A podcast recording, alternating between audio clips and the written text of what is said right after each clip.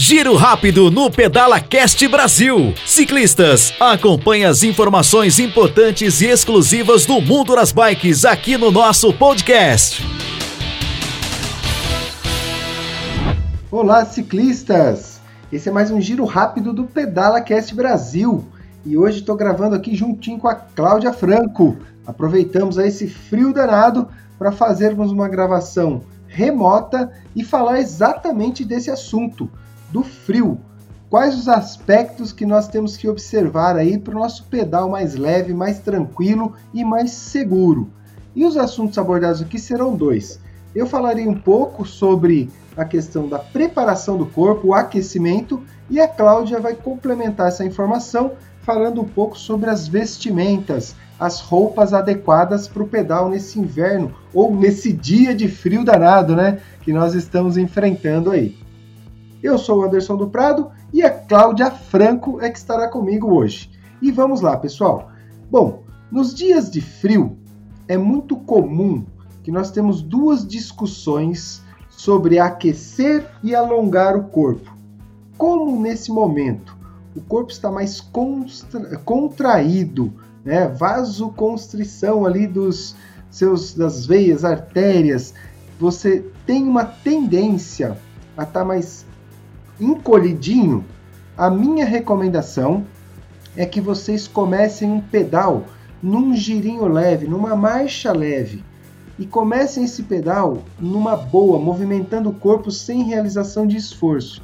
Para quê? Para que vocês movimentem as articulações específicas para o ciclismo com baixa intensidade, movimentando essa articulação, você vai produzir todos os líquidos sinoviais necessários para a articulação, vai aumentar a circulação periférica nas pernas, vai fazer com que o seu corpo fique mais preparado, evitando assim possíveis contraturas e qualquer desconforto oriundo dessa falta de preparação. Se achar necessário, depois de uns 10, 15 minutos nesse giro, desce da bike, alonga um pouco mais essa musculatura e continue o seu giro, se achar necessário. Agora, se não achar necessário, como eu já disse, aproveite os seus primeiros minutos para pedalar bem leve, porque isso vai com certeza preservar o seu corpo nesse frio danado que nós estamos enfrentando. E também o que complementa isso tudo são as suas vestimentas, a sua roupa, aquilo que você escolhe para pedalar. E a Cláudia vai falar um pouquinho porque essa mulher já enfrentou frio aí abaixo de 30 graus. Conta para nós aí, seja bem-vinda, Cláudia. Olá, Pinduca, olá, ciclistas. Ah, é bem isso mesmo. Eu, é, tendo oportunidade de viajar para fora do Brasil, já enfrentei invernos assim bem difíceis e cheguei a pegar menos 35 graus.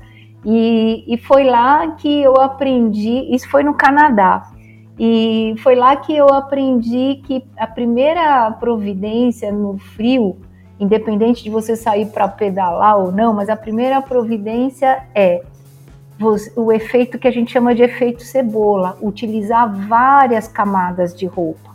Né? Não adianta você colocar um casacão né, pesado em cima de tudo. Então, para pedalar, o ideal é que você use é, segunda pele e o bacana é que aqui no Brasil, falando de roupa, segunda pele, corta-vento, a gente já encontra roupas adequadas, algumas delas fabricadas aqui mesmo e outras importadas. Então hoje a gente já tem abundância em roupa pra, específica para inverno e para pedalar.